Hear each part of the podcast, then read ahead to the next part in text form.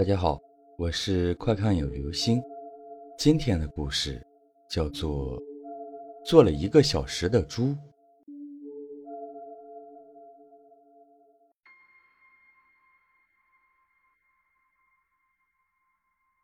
我很疑惑，关于大家所谓的迷信的说法。直到有一天，亲耳听到了一个故事，是我同村一个叫庄子的小伙伴。讲的他自己的亲身经历。庄子是一个男孩，他的亲舅舅有一份工作，但不是为阳间的人服务的，是阴司。你们有听过这个词吗？就是阴间的使者，为阴曹地府的公家办事的。具体是什么待遇，有没有工资拿，我也不知道。他舅舅是活着的吗？活着呢，才四十多岁，很年轻。反正就是下面有什么任务会派他去执行，至于他是怎么从阴间进入另一个世界的，我也不知道。直到有一天，这个贪玩的庄子跟他舅舅说，很好奇他的职业，想跟他一起去看看。他舅舅刚开始死活不答应，说这是一个秘密，不能让很多人知道。后来被庄子的软磨硬泡。算勉强答应了。正是庄子的这次亲身体验，才让我知道了一些真相。当时，他舅舅跟他提的唯一一个条件就是，必须听话，紧紧地跟在他身后，不能乱跑。这个太容易了，庄子满口答应了。于是，舅舅带他到了后院一个小屋子里，里面没有别的东西。只有一些小凳子，舅舅让他跟他一起坐下。过了大约不到五分钟，庄子感觉四周越来越黑了，像是有点想睡觉的样子。忽然，周围一下子亮了起来。他不知道什么时候，竟然跟着舅舅来到了一条公路上。这个过程很模糊，后来他自己也讲不清楚是怎么到的那条公路上的。问舅舅，也不告诉他，只是说小孩子不要多问。舅舅说：“庄子，我有点事情要去处理一下，你在这个路口等我。记住，不论你遇到什么人或发生什么事情，都不要离开这个位置。一会儿我回来找你，然后带你去周围逛逛。”庄子满口答应，舅舅就离开了。过了大约十多分钟吧。有一辆大卡车从路上经过，车后面的车厢里站着十多个年轻貌美的女孩，她们在车上嘻嘻哈哈的样子很可爱。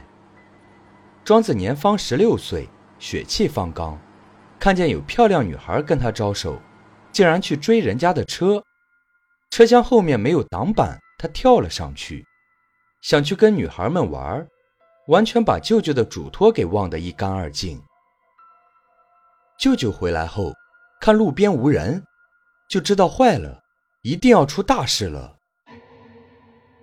后来听庄子说，他舅舅跟他说，那条公路就是阴司送人投胎的唯一一条道路，必经之路。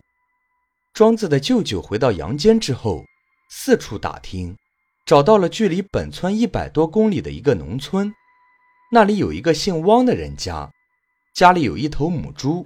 刚下了一堆猪仔，舅舅就问：“你们家是不是下了十四个猪仔？其中十三只是母的，一只是公的？”姓汪的人家点点头，说是。又问他是怎么知道的？庄子的舅舅很着急地说：“我出三百块，把那只公猪仔卖给我吧。”对方很迷茫，但果断同意了这笔交易。庄子的舅舅接过公猪仔。高高举起，一下把他摔死在了墙角。姓汪的人家很郁闷，骂他舅舅是神经病。舅舅说：“你们不要管了。”然后就匆匆离开了。当庄子在公路边再次看见舅舅的时候，舅舅上前给了他一个耳光，说：“这死孩子，叫你别乱跑。”然后就带他走了。朦胧之中。他们又回到了自家后院的那个小黑屋子里。后来庄子才知道，他舅舅就是主要负责阴间投胎的人，经过的最后一道关卡，就是类似审核官一样的职务。如果当时不是他舅舅果断决定，这熊孩子现在已经长大成猪了。我跟他很铁，这么多年，他都没有跟其他人提过这事。如今，他舅舅已经不在了，庄子也长大成人，成家立业了，这事儿还是会偶尔提一下，一笑而过。从他的笑容里，我能感觉到他肯定隐藏了很多细节。没敢跟我说，比如他们是怎么从一个世界瞬间转移到另一个世界去的。我们从电视剧里可以看到，阴间都是阴气沉沉、死一般的感觉，但庄子说，不是那回事，跟我们生活的世界是一样的，充满了光明。只是确实不能乱碰任何东西，不能跟任何陌生人说话。否则容易出现意想不到的事情。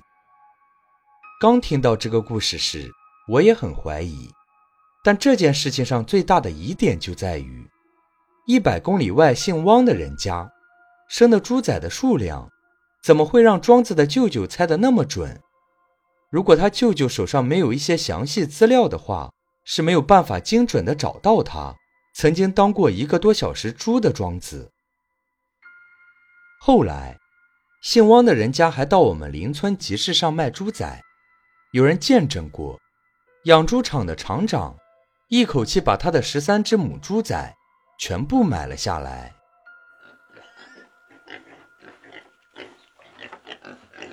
好了，这就是今天的故事。做了一个小时的猪。